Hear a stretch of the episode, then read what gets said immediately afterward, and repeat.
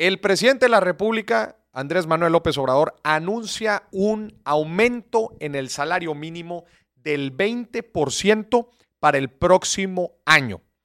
¿Qué significa esto? ¿Cuáles son las implicaciones? ¿Cómo afecta la economía? Lo vamos a estar platicando aquí en el programa. También ya salió los datos, la INEGI ya publicó los datos de inflación de noviembre, 7.8%, este es el nivel más bajo en seis meses.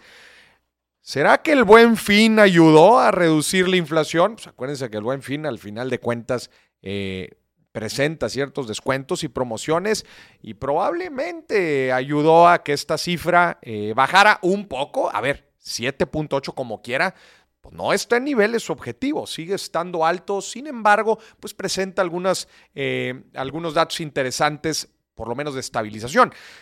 El problema es que el rubro de alimentos es el que sigue estando alto, arriba del 10%, el tema de alimentos, y eso es, es, preocupante.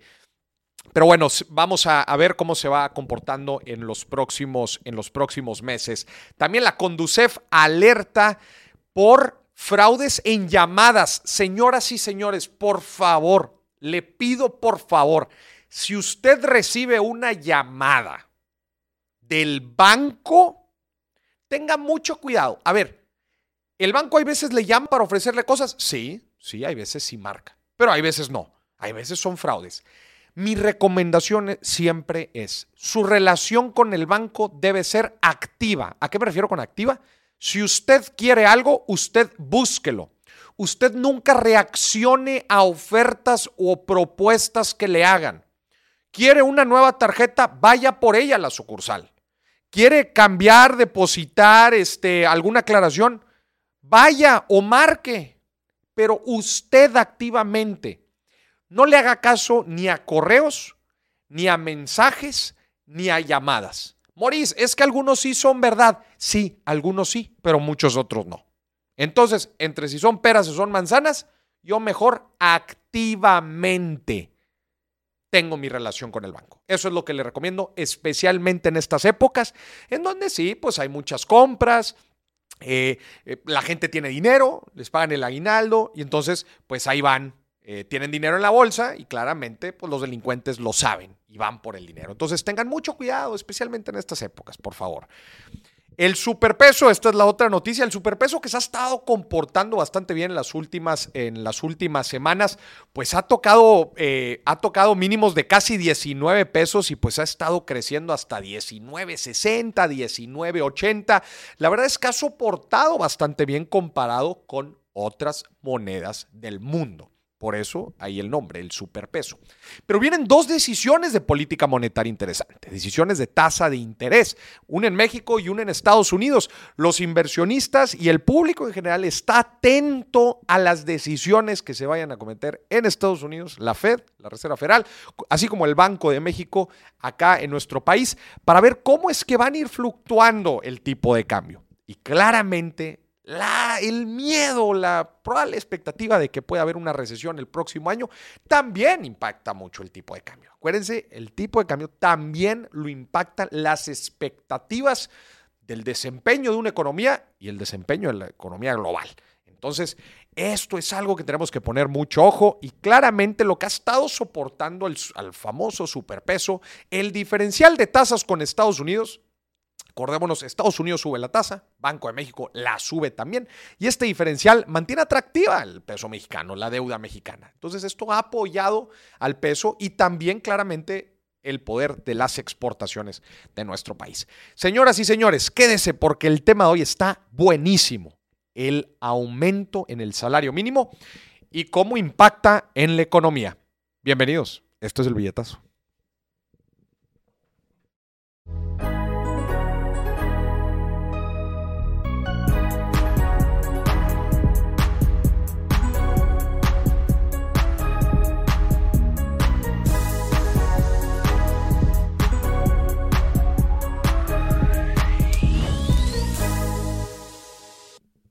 Bienvenidos otra vez al billetazo. Estamos publicando en pantalla el número, señoras y señores, para que se comunique a cabina.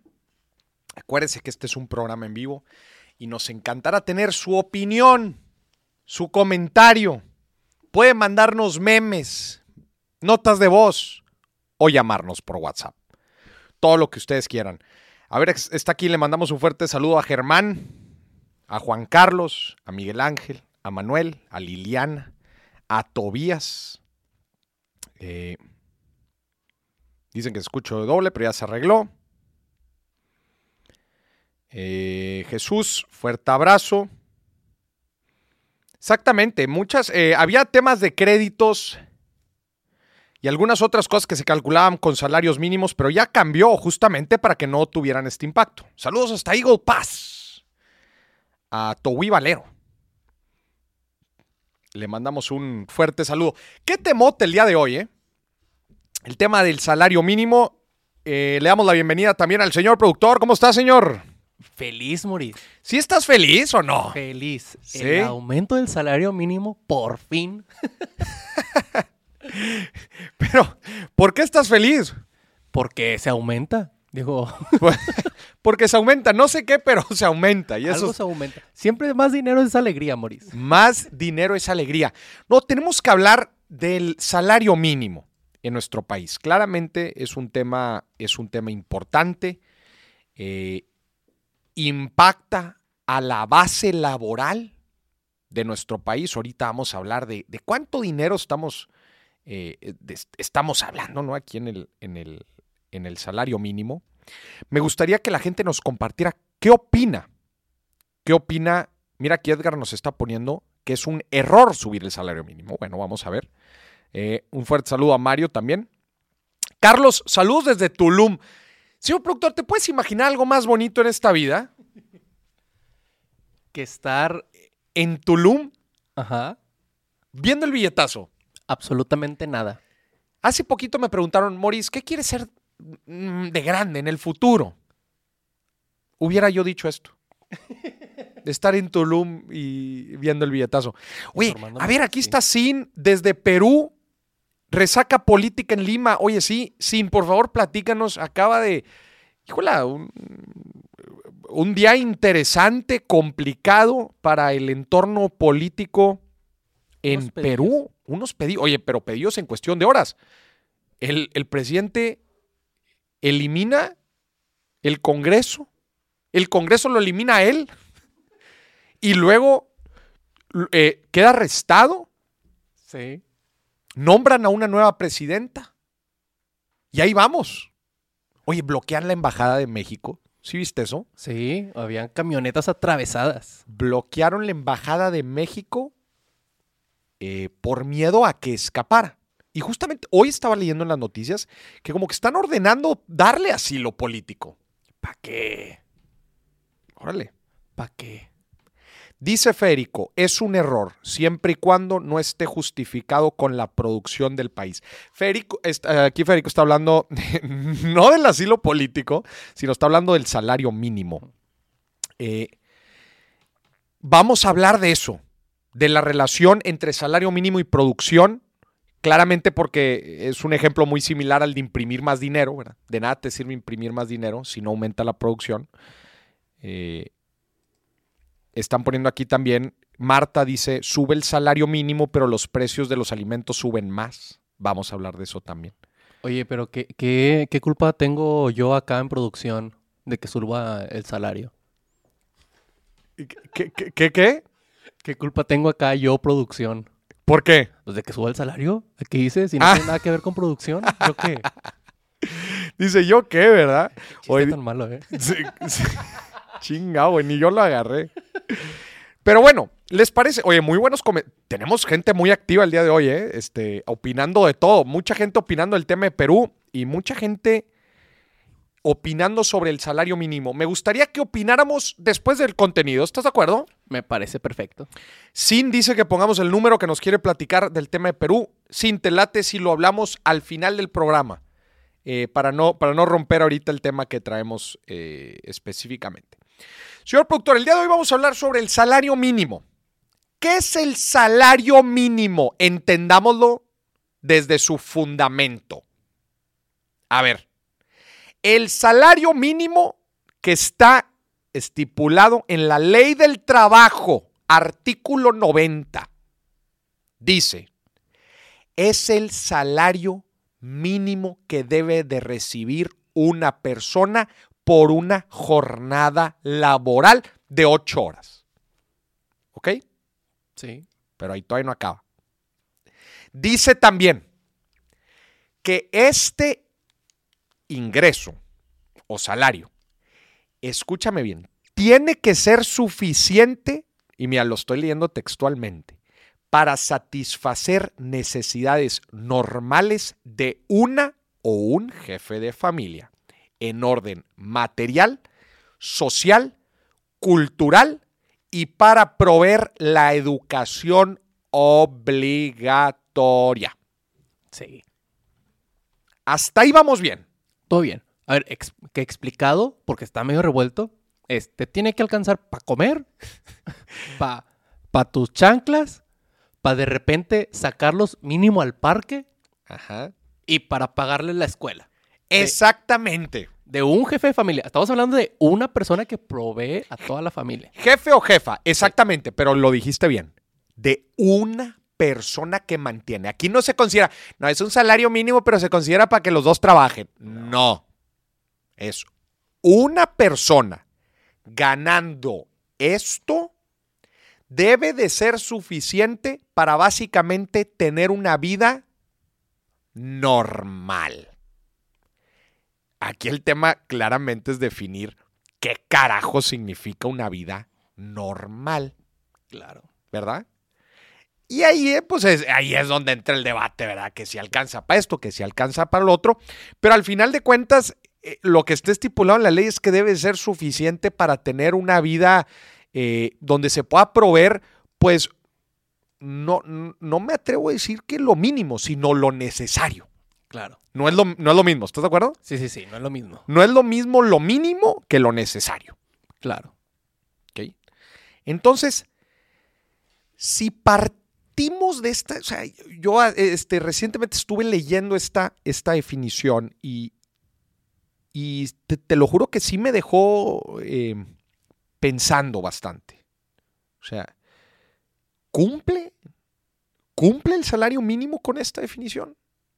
O sea, en realidad, una persona logra satisfacer las necesidades normales de una familia? Para esto hay que ver cuánto equivale el salario mínimo. ¿Estás de acuerdo? Sí. Así que vamos a ver. Hoy por hoy está diferenciado lo que se gana en salario mínimo en la zona libre fronteriza, que así le llaman, y el resto del país. ¿Por qué lo hacen así, Moris? Básicamente para incentivar que los de la frontera pues no se vayan para el otro lado a jalar y se queden en el país. Entonces, por eso hacen consideraciones particulares en las ciudades fronterizas. ¿Ok? Entonces vamos a distinguir, para hablar del salario mínimo tenemos que distinguir entre la frontera y el resto del país. En el país, hoy por hoy, hoy, sin el cambio del 20% que se anunció para el próximo año, hoy por hoy es de 172 pesos con 86 centavos. El día, El día. el día. Eso es hoy, 172 pesos, 173 pesos. En la frontera son 260, casi 100 pesos más. 260 pesos al día. El incremento del 20% básicamente lo que hace es subirlo a 207, o sea, ya con el 20%, sube en el país en general 207 pesos, 207 pesos con 43 centavos, y en la frontera sube hasta 312 pesos con 41 centavos. Morís, ¿cómo se ve esto al mes? Estamos hablando que en México, en el país en general, son 6.222 pesos. Y en la frontera, 9.372 pesos. Ya con el cambio. Sí. Ya con el cambio. Pregunta. Pregunta al público. Pregunta al público. No voy a hablar de la frontera. Voy a hablar del país. 6.222 pesos. Cumple con la definición que acabamos de, la- de leer del artículo 90 de la ley del trabajo. ¿Usted qué opina, señor productor? Yo creo que no. 6.222 pesos. 6.222 Al pesos mes. al mes, ni de chiste. ¿eh? Ojo, señor productor. Se están considerando jornadas laborales de 8 horas, 6 días a la semana. Sí. 6 días a la semana. 6.222 pesos. Ojo, papá. Eso es ya con el cambio. Sin el cambio, 5.185 pesos. 5.000 Eso es hoy, hoy. hoy. 5.185 pesos. Y con el cambio son 6.000. Sube a 6.200, casi mil pesos.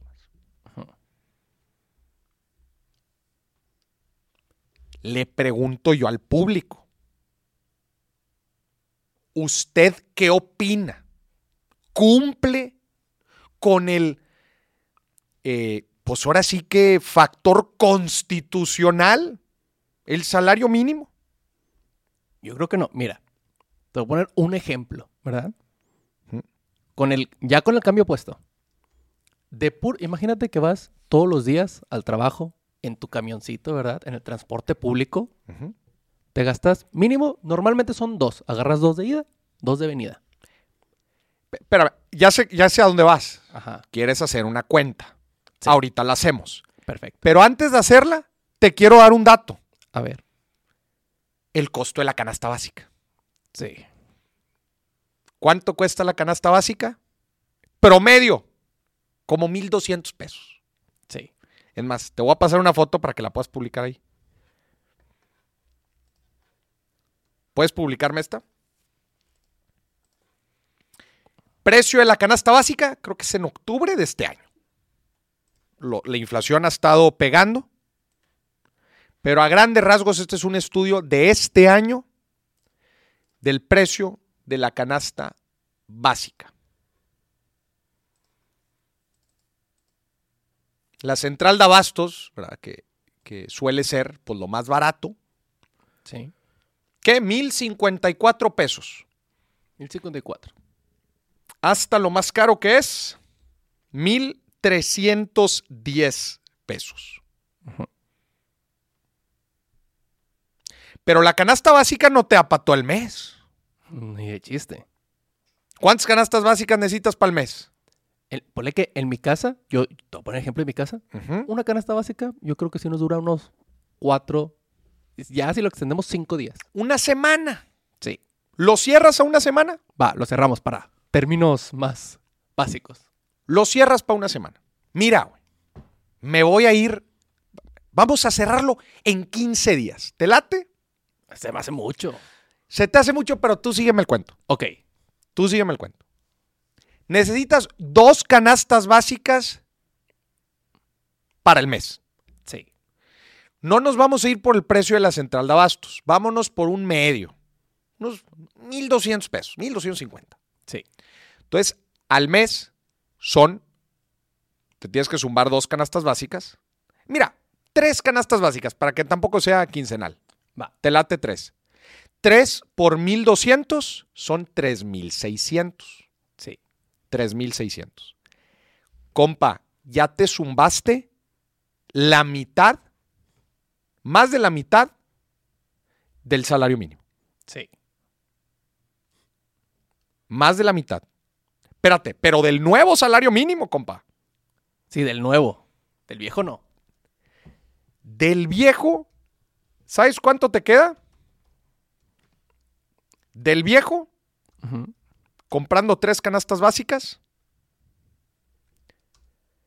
te quedan 1.500 pesos para el mes. Ok. Sí, eh, me gusta más hacer el ejercicio como estamos ahorita. Va. Te quedan 1.500 pesos al mes. O sea, tú como padre o madre de familia, ya compraste las tres canastas básicas para el mes. Pack, imagínate, las compras el día 1. Día 1 del mes. Para no batallar. Para no batallar.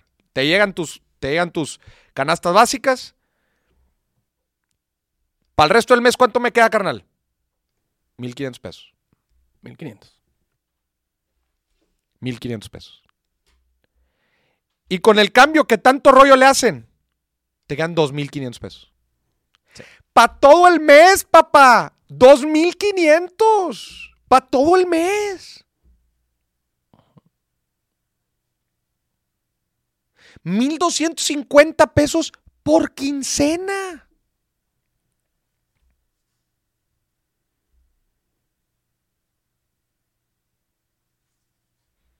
Usted opine. Usted escríbame.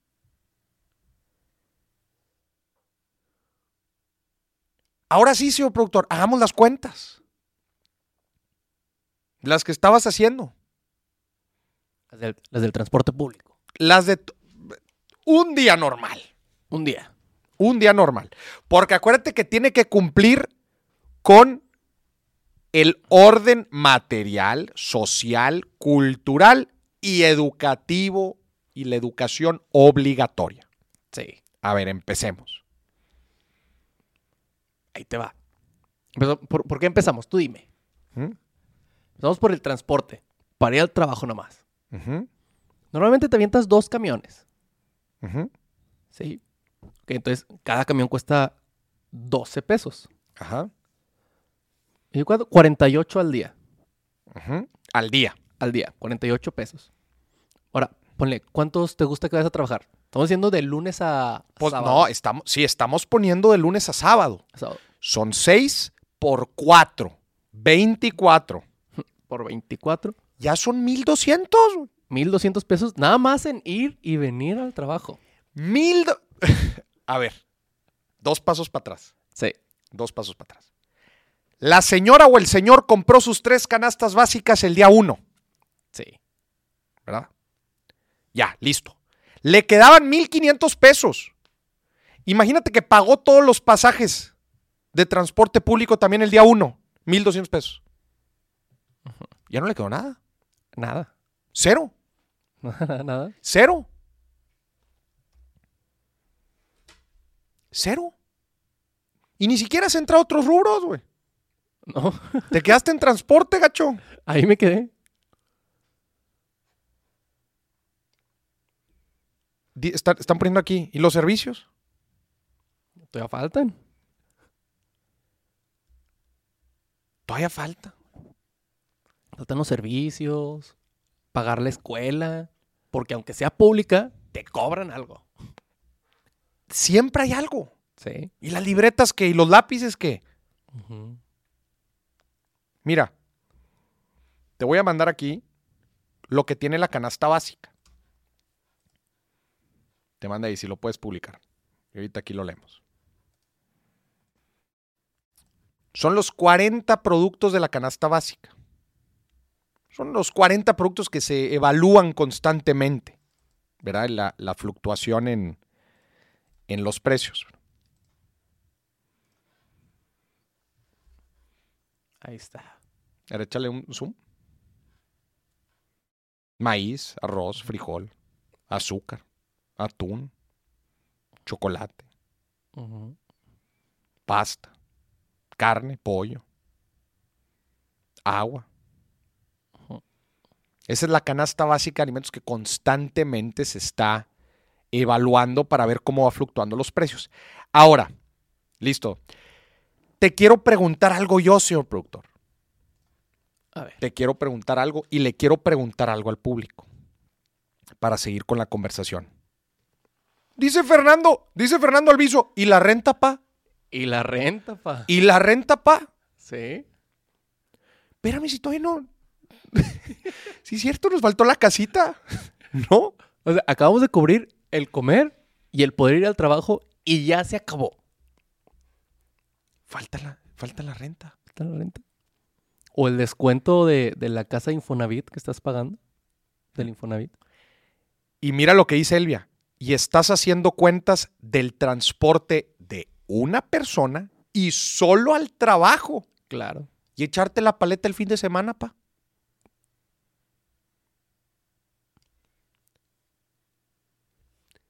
Me faltó decirles algo. A ver. Síganme en este tren de pensamiento. Si suben el salario mínimo un 20%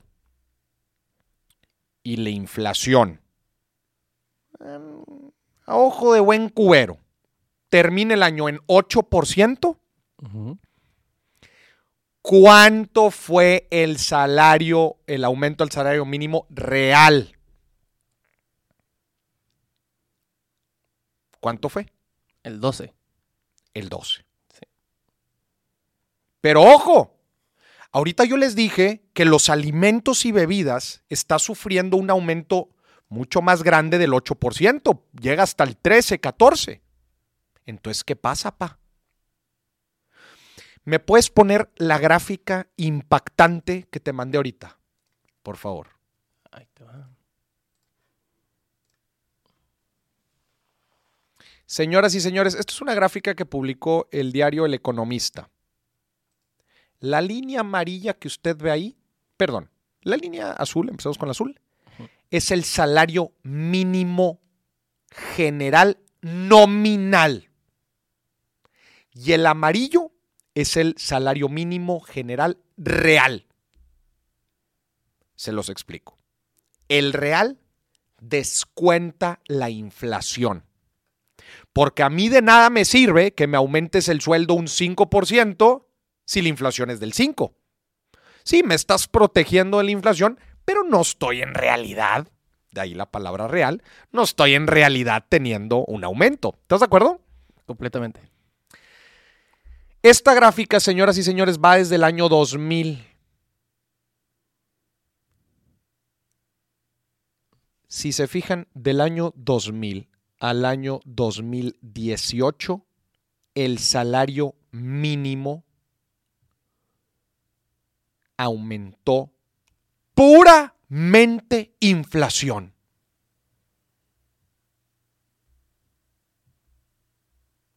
¿Estás de acuerdo? Sí, prácticamente. O sea, sí ganabas más, pero te alcanzaba exactamente para lo mismo. Flat. Flat. 18 años, papá. ¿Cómo 18 años? Sí. Señor productor, piensa 18 años. 18 años. ¿Qué son 18 años? Demasiado tiempo. Es que tu hijo nazca y esté en universidad. Sí. Por el amor de Dios. 18 años de salario mínimo estancado con aumentos inflacionarios. No hubo un aumento real. Pónmelo otra vez.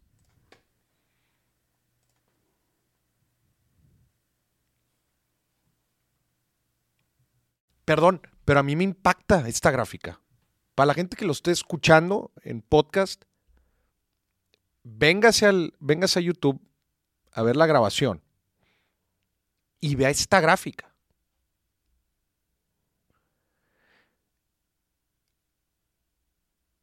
Se estuvo aumentando el salario mínimo. En el 2000 era, era eh, ¿Cuánto era? Eh, 30 y- 35.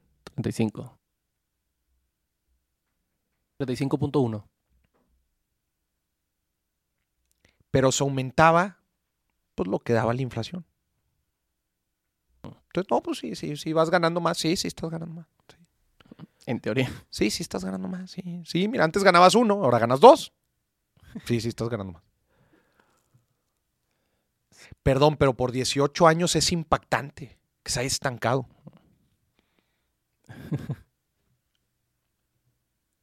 En el 2018 empieza, desde el 2012, ¿no? Empieza las ganancias, eh, no, perdón, perdón. La ganancia real empieza en el 2018.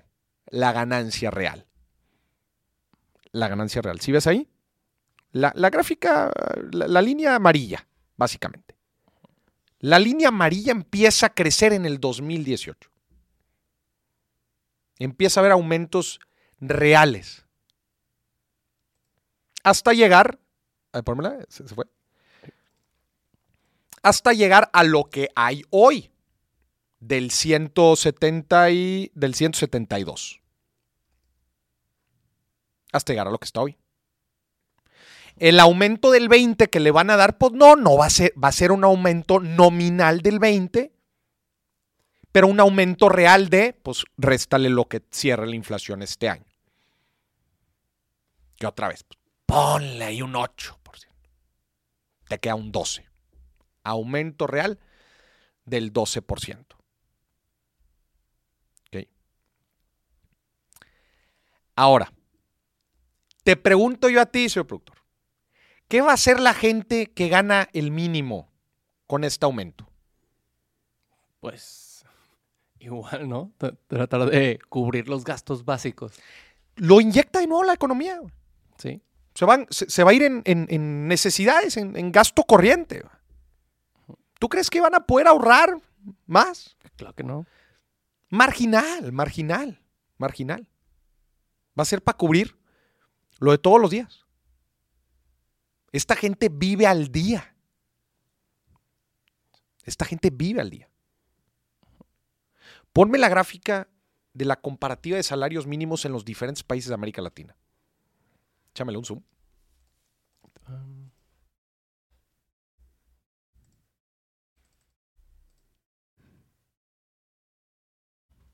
Esta gráfica es de Statista.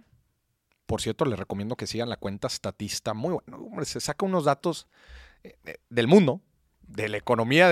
se saca datos de todos, pero está bien interesante. Yo me la paso en Instagram. Me encanta estarlo siguiendo porque se saca cosas bien interesantes. Eh, y mira, aquí está los salarios mínimos en Latinoamérica. El de México está un poco. eh, ponen en México 256 o como que le están tirando más al de la frontera, porque no se acerca al. No se acerca al, al de. al, al general. del al país. general. Ecuador 425, Chile 411, Panamá 365. O sea, Ecuador y, Ecuador y Chile tienen el doble casi casi. Sí.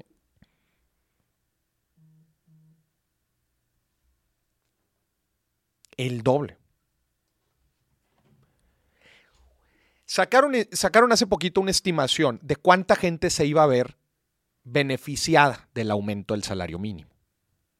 Lo primero que nos tenemos que preguntar es cuánta gente cotiza con el salario mínimo.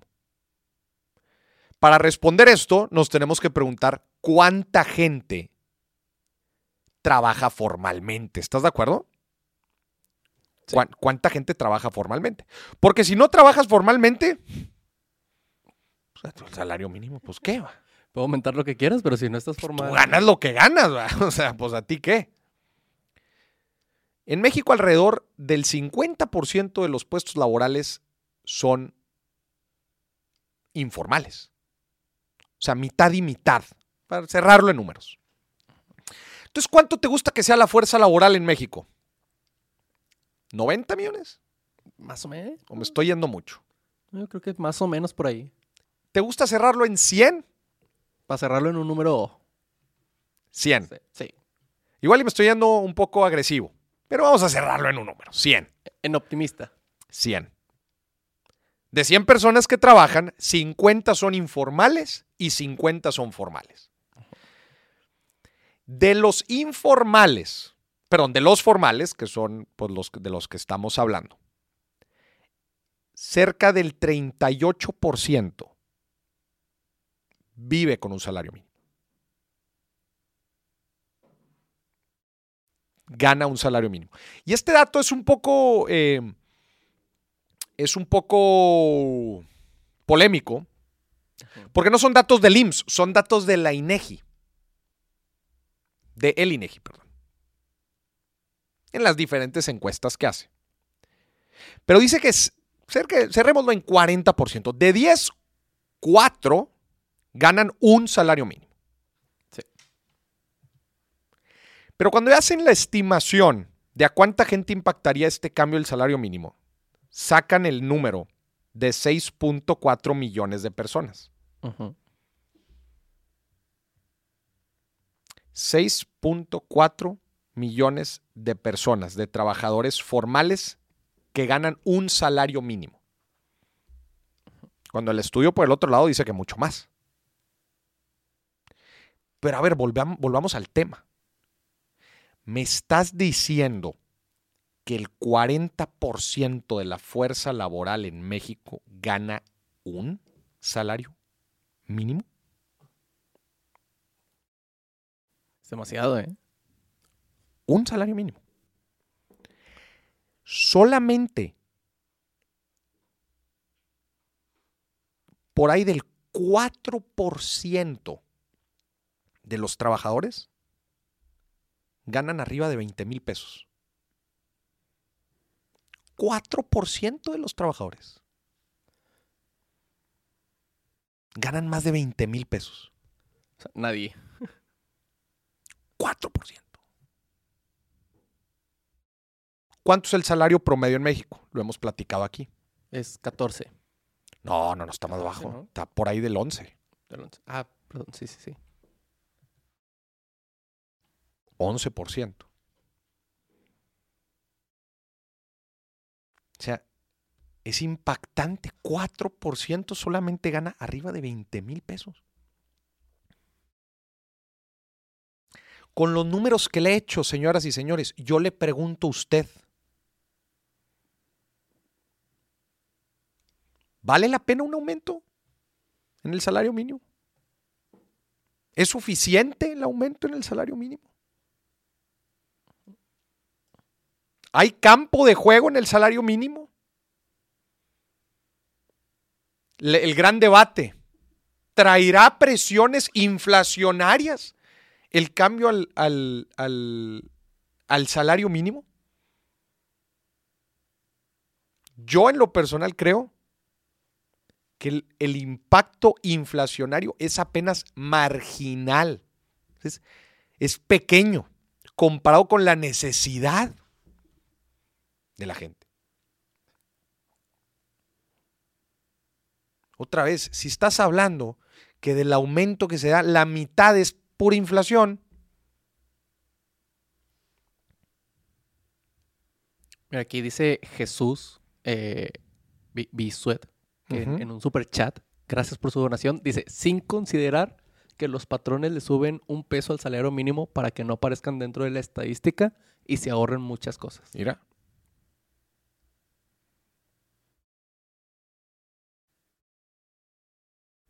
Dice Elvia, hay quienes están dados de alta en el salario mínimo, pero realmente perciben un poco más. No estoy hablando de esos, porque esos datos vienen del IMSS. Estos vienen de la INEGI, del INEGI. No sé por qué siempre le he dicho al INEGI, como que es que el, el INEGI como que, ¿no? Suena raro. Suena raro. Sí, sí, sí. La INEGI. Porque es el instituto. Sí, es un sí. instituto. Dice Karen, por eso, por eso decidí estar de mojarra de este lado. Del norte, GPI, dice. GPI. Dice, dice aquí Cristian que se reportan 18 millones de trabajadores formales e informales que ganan hasta un salario mínimo. Ok. ¿verdad? Dice Cristian también, la mayor parte de la población ocupada en el sector formal reporta ganar entre 1 y 2 salarios mínimos, aproximadamente 12, eh, 12, eh, 12 millones de trabajadores. Es que entre 1 y 12, eh, perdón, entre 1 y 2, ahí le estás pegando... eh, eh, no, entre 1 y 2 es un promedio de 7 mil pesos al mes. Sí. Es un promedio de 7 mil pesos. Dice aquí Cristian, 47 mil personas reportan en el IMSS, estos, estos sí son datos del IMSS, que ganan un salario mínimo. Que aquí está el tema justo que estábamos platicando ahorita, que algunos lo registran con menos, pero en realidad ganan más. Sí. Y estos pequeños casos que, como dice Jesús, que le suben un peso, nada más para que no estén registrados como con el mínimo, pero un peso. Pregunta aquí Roberto que en tu pregunta qué tanto subió el salario mínimo en comparación a la inflación anual, eso es lo que estamos platicando ahorita. Imagínate que va a cerrar en 8% la inflación y suben 20%, pues en realidad lo que te va a dar es el 12. Pero yo le daría doble clic otra vez a la inflación que va a dar los alimentos y bebidas, que eso es una parte fundamental del gasto corriente.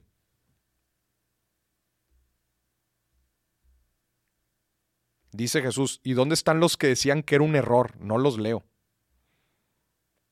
Mira de quién te burlaste, mira. Señoras y señores, dice Juan Macías, en California el mínimo son 15 dólares la hora, papá. 120 dólares por jornada de 8 horas. Sí, sí. Son... 2.400 pesos. Ya te llevaste el salario mínimo en un día. ya te lo sumaste en un día. Gente, mi comentario sobre el salario mínimo. Ya estuvimos viendo algunos, algunos números. Mi comentario es que el resultado, el número, la cifra, perdón, pero no corresponde con la ley, con la constitución, con lo que dicta la ley del trabajo. No es suficiente. Hay campo de juego. Todavía hay campo para jugar. Eh, claro que hay un tema patronal, este, claro que hay un tema inflacionario, pero se puede hacer con responsabilidad y obviamente con tiempo. Oye, mira, traía mal puesto este rollo. Pero, pero claramente el tema del salario mínimo, hoy por hoy, ¿qué te digo? Los últimos 18 años, es se ha ido rezagando. Se ha ido rezagando. Había ciertas cosas, ahorita lo estuvieron mencionando, que créditos, que multas, que estaban ligadas a los salarios mínimos. ¿Cuál era el problema? Que si tú subías el salario mínimo, entre más cosas estuvieran conectadas, ligadas, referenciadas al salario mínimo, entre más cosas, ¿Qué crees que pasaba, señor productor? Pues iba elevando el costo de todo. Entonces, entre más ligas al salario mínimo había, más presión inflacionaria se hacía. Eso es una realidad. Tuvieron que venir estos cambios, quitarle estas cadenitas, estas ligas que tenía el salario mínimo como referencia de precios que dice que para proteger la inflación,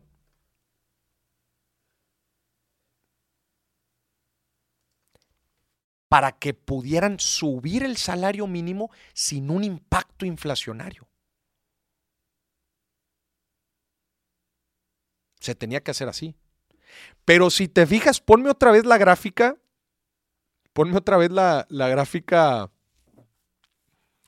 Eh, la gráfica de, del amarilla y azul. Papá, eso no es un salario mínimo. A eso se le llama un UDI. Ok. Eso es un UDI. ¿Qué es un UDI? Una unidad que sigue la evolución de la inflación. ¿Estás de acuerdo? Sí. Eso es un UDI. Ese no es un salario mínimo, ese es un UDI.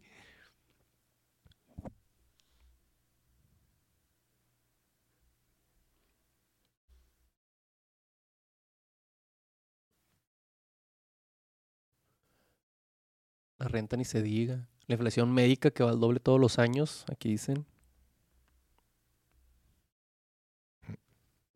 Dice Sin, Maurice, ahora podrías darte perspectivas de cómo afecta el empresario y luego la economía en general el aumento del salario mínimo en cualquier país.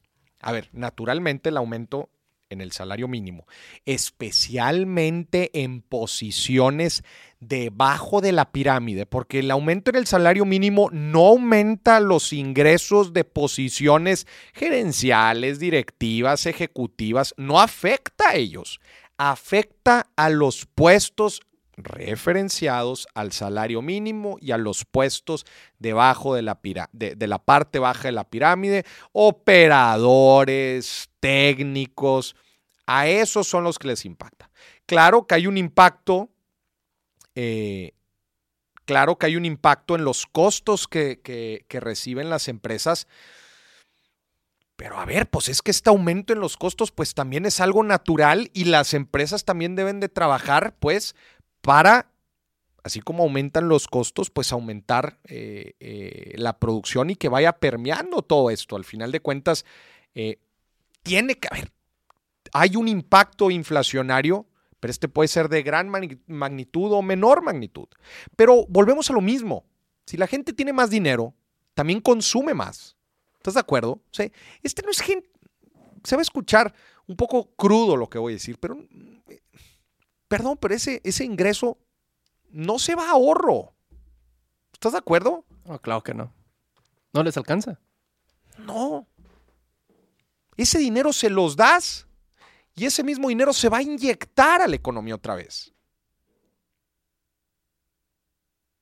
Digo, en el, en el mejor de los casos, este incremento marginal sí les permite tener un poco más de previsión financiera y un poco más de ahorro. Pero la realidad es que la mayoría, la mayor parte de este dinero se reinyecta en la economía. Sí.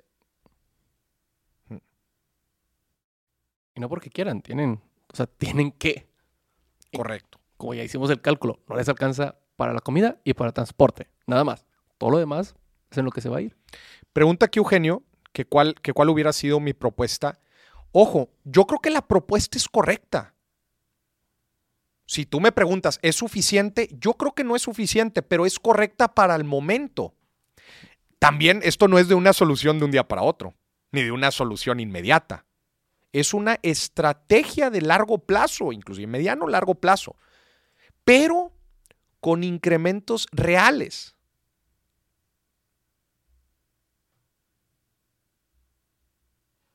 Claramente tiene que ir de la mano un incremento en la productividad y aquí entramos a ciertos factores macroeconómicos eh, eh, que involucran a una economía de un país en general. De nada sirve otra vez, de nada sirve que estés aumentando el salario, y esto aplica también para la política monetaria, ¿eh? de nada sirve que estés imprimiendo dinero y de nada sirve que estés subiendo el sueldo, el salario mínimo, si el país en su conjunto no se vuelve más productivo. Eso es, eso es, eso es de ley. Pero yo creo que hoy por hoy todavía hay un campo para trabajar el sueldo, el salario mínimo, y estos incrementos pues son cosas que se han dado, eh, se han estado haciendo últimamente, que no se habían dado en años anteriores, pero que tú ves la realidad de nuestro país. ¿Y qué te digo? Yo lo considero necesario. Pero no suficiente. No suficiente, tampoco lo puedes hacer o sea, claramente no lo, no lo puedes hacer. Ah, pues no es suficiente el 20%. 100%. Pues no, ahí sí le, vas a dar en la madre a las empresas, le vas a dar en la madre ahí sí a la inflación, le vas a dar en la madre a muchas cosas si lo haces de un golpe.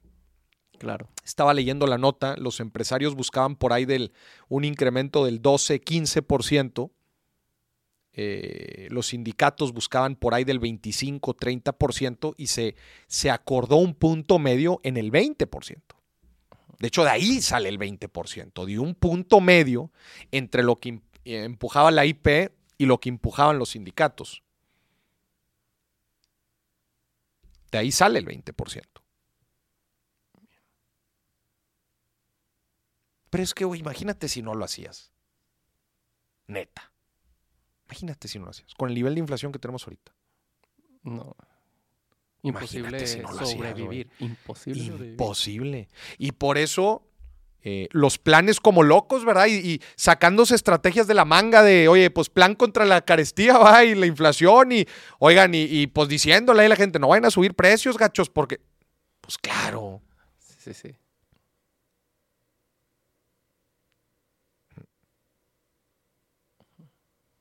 Exactamente, es lo que está diciendo aquí Ana Cristina. Si ganas más, consumes más y ahora no, ahorita no aplica.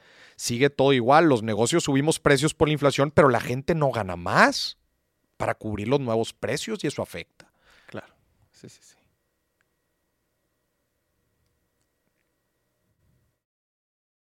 Dice Eugenio, en mi caso yo soy ingeniero y la verdad no gano un, no gano un sueldo muy alejado del salario mínimo ahorita. Creo que este aumento al salario mínimo generará una inflación más acelerada. De que traerá un impacto, tendrá un impacto. Considerable, yo no creo.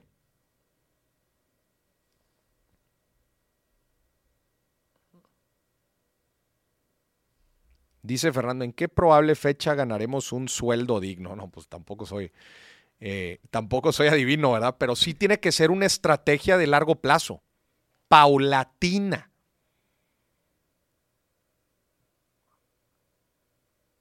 Aquí dice Damián que hay empresas donde se suponía que ganabas 2.5 salarios y con el aumento en la frontera te pagan el 1.5. ¿Cómo, perdón, cómo? O sea, con el aumento en la frontera, que antes él ganaba, o sea, no él, ¿verdad? Que hay empresas que ganaba 2.5 salarios mínimos Uh -huh. y que con los aumentos ahora gana el 1.5. que, ga que, ganan prácticamente lo mismo, pero le redujeron el sueldo. Sí. O sea, le, le redujeron la, la, referencia, ¿verdad? Que son los salarios, que son las... Eh, que son las... Eh, la, el salario mínimo. Pregunta Yair que faltará mucho para reducir la inflación. Ahorita estábamos hablando en las noticias que noviembre se desaceleró un poco, pero de eso a que volvamos al 3%, el 2023 va, va, a ser un año bien interesante, bien interesante. ¿Y sabes por qué también? ¿Por qué? Porque hay una palanca en la política monetaria que ya estamos desgastando, que se llama la tasa de interés. ¿Tú crees que la tasa de interés la puedes subir así a lo loco, nada más para arriba y para arriba, para arriba, para arriba? No, no. Pues tampoco no. Y desgraciadamente, entre más las subas, pues hoy frenas la economía. Frenas la economía. Señoras y señores, ese es el debate y esa es mi opinión sobre el salario mínimo. ¿En cuánto va a quedar? 6.222 pesos al mes para trabajadores en general y 9.372 pesos para los trabajadores en la frontera. Ya con el aumento del 20% nominal, veremos cuánto va a ser en, el aumento real. A este 20% hay que restarle lo que vaya a ser de inflación en el año. Quítale y póngale, pero en mi opinión va a ser entre ahí del 7, déjelo en 8 siga de cerca la inflación en alimentos, que esa es la importante ahorita, porque se está saliendo, se está saliendo de control. Eh, el precio de la canasta básica, que eso es algo de pechito, ¿verdad? Y por eso el plan de la carestía y eso iba muy, muy alineado a, a los productos de, que le pegaban en la mera esencia a a la canasta básica. Pero bueno, se pueden proteger los precios por un periodo, pero hacerlo con ligarlos de forma constante, un, años, es más complicado. ¿Por qué? Porque ese costo nada más se va transfiriendo y alguien lo tiene que pagar. Los negocios también quiebran. Me dice aquí Osvaldo P. López. Eh, pero a los que de por sí ganábamos más del salario mínimo. -huh. En 2018 ganaba 7 salarios mínimos y ahora con este nuevo salario, en 2023, en 2023 ganaré 3. Deben hacer un aumento para nosotros igual. Ya. O sea, sí, sí, sí ganaba más del mínimo, pero como conforme se va aumentando, pues no, no le aumentan el sueldo a él. No te aumentan el sueldo a ti. Sí. Exacto. Pongamos el ejemplo, señor productor. Mira. Aumentando el sueldo en producción, en el equipo de Morinara, ¿es cierto? Pongamos el caso, o sea, un- lo que sucede en la vida real. Sí. Vamos a ver lo que sucede en la vida real. Bienvenidos a la empresa X. Imagínate, señor productor, tú trabajas en la empresa X y tú tienes de sueldo tres salarios mínimos. Ok. Y en eso cambia de año, ¿verdad? Cambia de año. Sí. Y tú, eh, pues dices, oye, bueno, ¿y cómo va a quedar, cómo va a quedar el aumento? Y tu jefe te dice, bueno, pues va a quedar en inflación, ¿verdad? Va a ser el 8, el 10%. Oye, tú vas a decir, oye, pero, pues, eh, pero pues eso nada más me está protegiendo la inflación, no estoy ganando más. ¿Y qué te va a decir, qué te va a decir el jefe? Bueno, estás ganando lo mismo, pero estás haciendo lo mismo. Sí. Pues no es como que nada más te puedo empezar a pagar más. Y luego que van a decir los demás. Claro. Dicen, y te dice, pensándolo bien, creo que sí pudieras ganar unos 5, 6, 7 salarios mínimos. ¿Te gustaría? Claro. Pero para eso tienes que subir de puesto. Tienes que tener ahora un puesto más gerencial. Tienes que tener ahora gente a tu cargo. Tienes... ¿A qué se le llamó eso, señor productor? Pues fue un, un, ¿cómo se llama? Ah, cuando te suben de puesto. Un aumento en responsabilidades. Claro. Tú te volviste más productivo. Un ascenso. tuviste un ascenso. Pero al final de cuentas te vuelves más valioso para la empresa. ¿Estás de acuerdo? Sí. Y eso también, ese, este ejemplo refleja mucho el aumento en productividad y el, y el aumento en valor. Año con año, lo mínimo, pues es la protección contra la inflación, y eso lo decimos bien. Pero al final de cuentas, el ingreso real, de forma sostenida y en el largo plazo, tiene que corresponder a un aumento en productividad.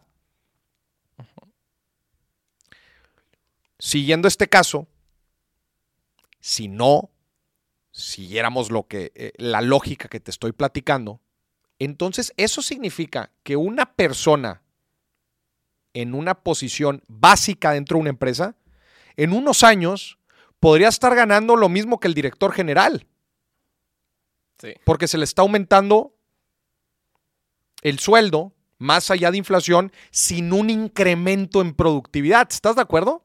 Claro. Entonces va por los dos lados. Oportunidades, de, oportunidades laborales y que la gente logre desarrollarse, crecer y volverse más productivo. Y ahí lo estoy viendo en el, nivel micro, que es la gente en su trabajo todos los días. Pero eso llévalo a nivel macro, con las empresas, y es lo mismo. Y es lo mismo.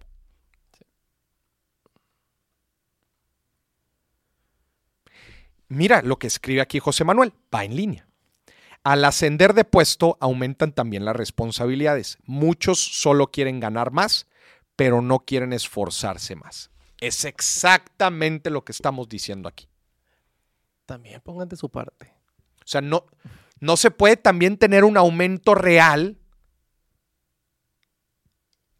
si en general estás haciendo exactamente lo mismo día con día.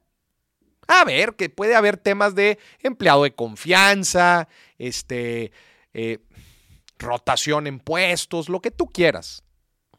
Pero al final de cuentas también se debe ver un crecimiento profesional. Va ligado al crecimiento profesional, conocimiento en aptitudes, eh, eh, eh, crecimiento en conocimiento. A ver, ¿quién tiene más probabilidades, hablando en términos generales, quién tiene más probabilidades de ser un director general? ¿Una persona que lleva trabajando 10 años en la empresa o una persona que acaba de entrar? Pues naturalmente la persona que lleva 10 años. Esta misma lógica, señoras y señores, que aplica al nivel micro, aplica también al nivel macro. La única diferencia que estamos hablando aquí es que, pues que el salario mínimo a lo largo de los años sí se ha estado estancando y hay juego, hay trecho para, para subir. Es como si aquí en el ejemplo, señor productor, tú entras a la empresa X y tres salarios mínimos de sueldo, pues oye, pues no corresponden, ¿verdad?, tus responsabilidades tradicionales. Claro. O sea, mi pregunta aquí es, ¿en realidad el trabajador mexicano eh, para poder sostener a su familia, o sea, eh, los 5 mil, los 5 mil 100 pesos que gana hoy por hoy al mes, ¿en realidad le dan para vivir? Pues la respuesta es que no. Entonces, hay un gap compensatorio en el, en el, en el sueldo mínimo y ya de ahí tiene que ser también parte de la productividad. Creo que me expliqué bien, ¿no? Sí. Sí, me di a entender. Esa es mi opinión. E- Esa es mi opinión. Dice aquí David que cuál es la relación entre el aumento del salario mínimo y la inflación. Ay, mi David, pues pon... Vuelve. Regrésale. Regrésale, regrésale, mi David. Regrésale. Este, vámonos a las reacciones antes de que acabe el programa. Oye, Pero antes de. Tenemos un patrocinador, Mori. ah, la madre. Ah, oigan, a ver. Paréntesis, paréntesis, paréntesis. Que, que de hecho me da mucho gusto decirlo. La razón por la que el billetazo se transforma el próximo año es por su es, es gracias a su atención, su preferencia, que hemos llegado a crecer este canal. Eh, y claramente, pues el crecimiento eso trae patrocinadores al programa y, pues gente interesada en que el programa cada vez vaya creciendo más. ¿ok? Y todo esto no se puede lograr sin su atención. Entonces, de entradita, ustedes los queremos, eh, los queremos, los apreciamos y siempre les mandamos un fuerte abrazo donde sea que se encuentren. Por ello, tenemos que hacer algunas menciones de patrocinadores. Eh, que bueno, nuestro patrocinador estrella este año fue Pipedrive, que es un CRM eh, para las pequeñas y medianas empresas. Un CRM es un sistema que les ayuda a llevar el control de su equipo comercial, básicamente para darle seguimiento a todos sus clientes, a su embudo eh, y poder aumentar las ventas. Para mí es una herramienta fundamental eh, para el desarrollo comercial de cualquier empresa. Pipedrive. Y tenemos 30 días, un mes básicamente de una prueba gratis. Ahí está la liga también en el episodio. Y también tenemos Practicum. Gente, y qué interesante, hoy está con madre que estábamos hablando de este tema del salario mínimo. Y estábamos hablando de un aumento en la productividad de la misma persona. Que también necesitamos crecer en conocimiento, en habilidades. Y qué mejor que crecer nuestro conocimiento y habilidades en un mundo también empresarial sumamente competitivo, que aprendiendo básicamente de los temas más, pero más relevantes en el mercado laboral. Que nadie, pero nadie me puede negar, que es la tecnología. No hay forma de posicionarte mejor hoy por hoy, hablando en términos generales, en el mercado laboral que en el área de tecnología. Pero claro, la pregunta que naturalmente eh, se hace la gente es, Maurice, yo no estudié tecnología, yo no sé de tecnología y me da miedo meterme al tema de tecnología. Lo bueno es que hoy por hoy ya no necesitas tú aventarte una licenciatura, hombre, o algo así para, para aprender ciencia de datos, para aprender programación. Ya no necesitas. Ya existen bootcamps. Bootcamps eh, en línea, 100% en línea, en donde tú aprendes y eso ya te eleva el nivel, tus conocimientos en estas áreas y puedes empezar a desarrollar tu carrera profesional en esta línea. Aquí sí ya olvídate de salarios mínimos, ¿eh? aquí vas a estar ganando buena lana. Entonces, Practicum es la plataforma, es la plataforma educativa europea eh, para aprender sobre este tipo de temas. Otra vez, es una plataforma 100% en línea.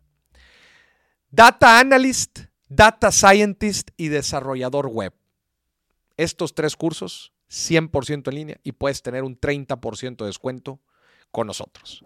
Otra vez, estas son ciencia de datos, perdón, científico de datos, analista de datos y desarrollador web.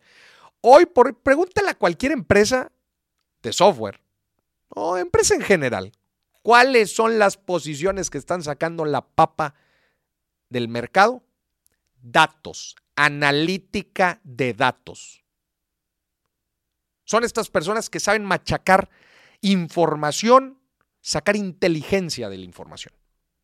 Para, obviamente, la toma de decisiones dentro de las empresas. Son de las posiciones más, pero más buscadas en el mercado laboral. Entonces, con Practicum, gente, que es, otra vez, una plataforma desarrollada, eh, es una plataforma para tener estos cursos 100% en línea, tienen el 30% de descuento. Está desarrollada esta plataforma por egresados de las principales empresas de tecnología. Así que chéquense Practicum si quieren desarrollar su carrera en el mercado laboral eh, de la tecnología. Si quieren dar un switch, si ya están cansados de lo que están haciendo y quieren darse un switch, pues lo pueden hacer aprendiendo de Practicum. Ese, eh, eso es otro... Eh, y ojo, es digital, pero también tienen su instructor, mezclan un, un, programa dinámico en donde pues ves contenido en la plataforma, pero también tienes un mentor que te está dando, que te está dando seguimiento. Entonces, bueno, pues todo esto nos ha ayudado al final de cuentas a crecer el billetazo como programa y el próximo año traemos un nuevo modelo. Se lo vamos a estar platicando la próxima semana, yo creo, señor productor. Pero se spoileamos desde ahorita. ¿Pero qué spoiler quieres dar? El final. Con eventos en vivo. Con eventos en vivo, Mauricio. Señoras y señores, porque usted lo pidió, el próximo año vamos a tener eventos presenciales del billetazo. ¿Les gustaría poder asistir a un evento del billetazo? A mí me encantaría. Y por eso estamos dando este paso del próximo año. Les vamos a dar los detalles más adelante. Claro. Pero los finales de temporada del billetazo del próximo año van a ser eventos presenciales en diferentes ciudades del país. Entonces, va a ser una dinámica bien padre, muy similar a lo que estamos haciendo aquí, nada más que en vez de llamadas, en vez de WhatsApps, vamos a tener gente. Con ustedes ahí en vivo. Sí, con ustedes en vivo. A mí me, mira, nada más me emociona, nada más de decirlo. Yo también estoy emocionado, Maurice. Sí. De cómo va a resultar toda la gente ahí. no, qué chingón. Eh, Dice Sin que si iremos a Lima. Oye, sí, nada más que se arreglen allá las cosas, ¿no? primero hay que, a ver, primero hay que buscar un presidente. Oye, Sin, pero tiene que tener un presidente, si no, ¿cómo vamos a poder ir? si no, no salen los permisos. Dice la gente aquí que sí, que le gustaría la idea, que, que, les parece. Pues bueno, próximamente vamos a sacar más información de cómo van a poder asistir a estos eventos en vivo. Vámonos a las reacciones que se nos acaba el programa. Vamos, ahí te va la primera, Moris. Y yo trabajo estable, porque yo no? Nadie, perdón, pero muchas personas que lo tienen se lo dieron sus papás. O sea, sí, es muy difícil con casos muy extraordinarios. Gente que de cero te hizo su casa y su carne.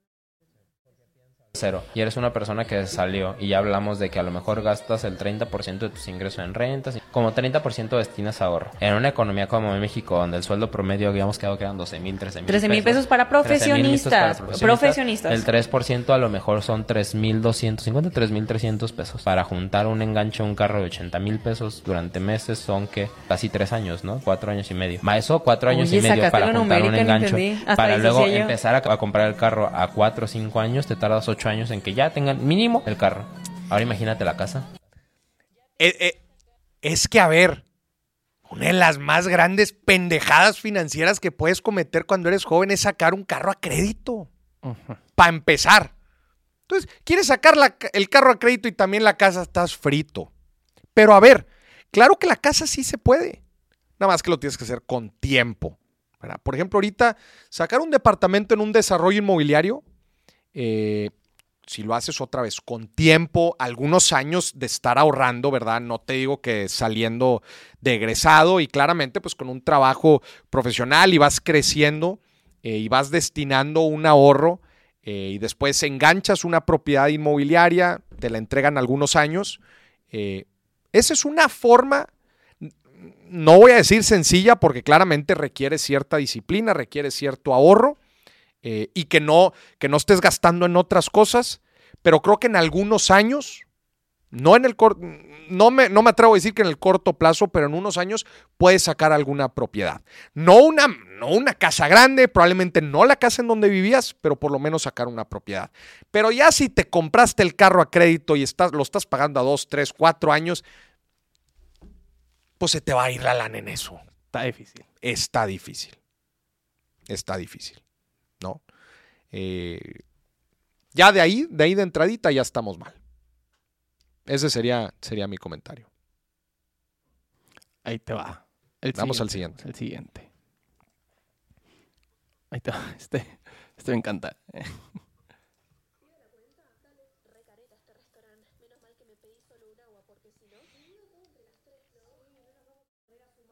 Una fiesta terrible. Che, mi salmón rosado estaba...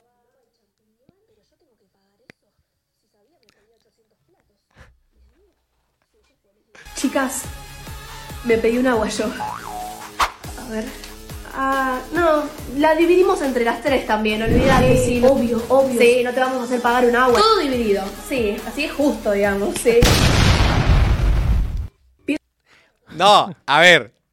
Eso, eso se hace a priori, papá. Eso se hace a priori. Si estás yendo a cenar con amigas a un restaurante y ya sabes que pues va a ser una cena cotorreada y vinitos y la fregada, pues ya sabes, o si no lo dices desde antes, o te friegas. Sí. Bien que esta chica pudo haber dicho, oigan, si no quería gastar mucho, oigan, pues lo organizamos aquí en la casa.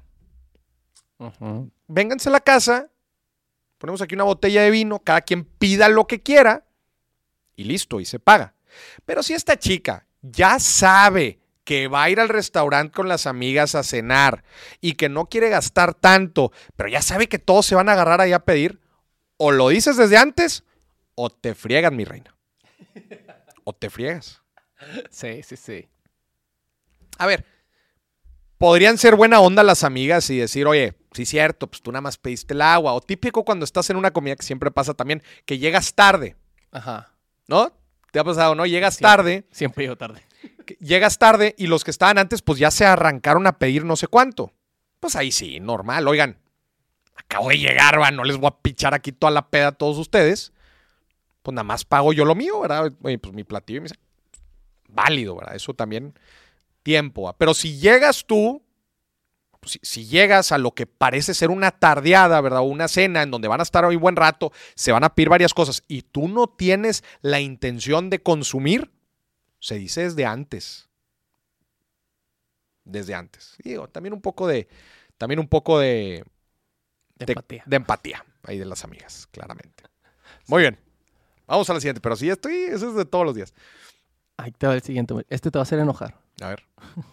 Si un hombre te hace dividir la cuenta en la primera cita, ten cuidado. Cuando un hombre elige dividir la cuenta nos envía un mensaje terrible, porque nuestro corazón y alma sabe, aun cuando nuestra mente está programada para trabajar y proveer para nosotras mismas, lo cual no tiene nada de malo. El problema es que nuestro corazón y alma está diseñada para crear vida. Y cuando le envías ese mensaje de que quieres dividir la cuenta con ella, lo que realmente le estás diciendo es que cuando sea tiempo para ella de crear vida y dar a luz, es que ella no va a poder sentirse lo suficientemente segura para hacerlo en un ambiente de tranquilidad y paz. Por eso el hombre tiene que demostrar que puede ser proveedor desde el principio. Y sin importar lo que esté intentando vender la sociedad, el hombre tiene que crecer en esa masculinidad y ser capaz de proveer para ella financieramente, emocionalmente, sexualmente y espiritualmente.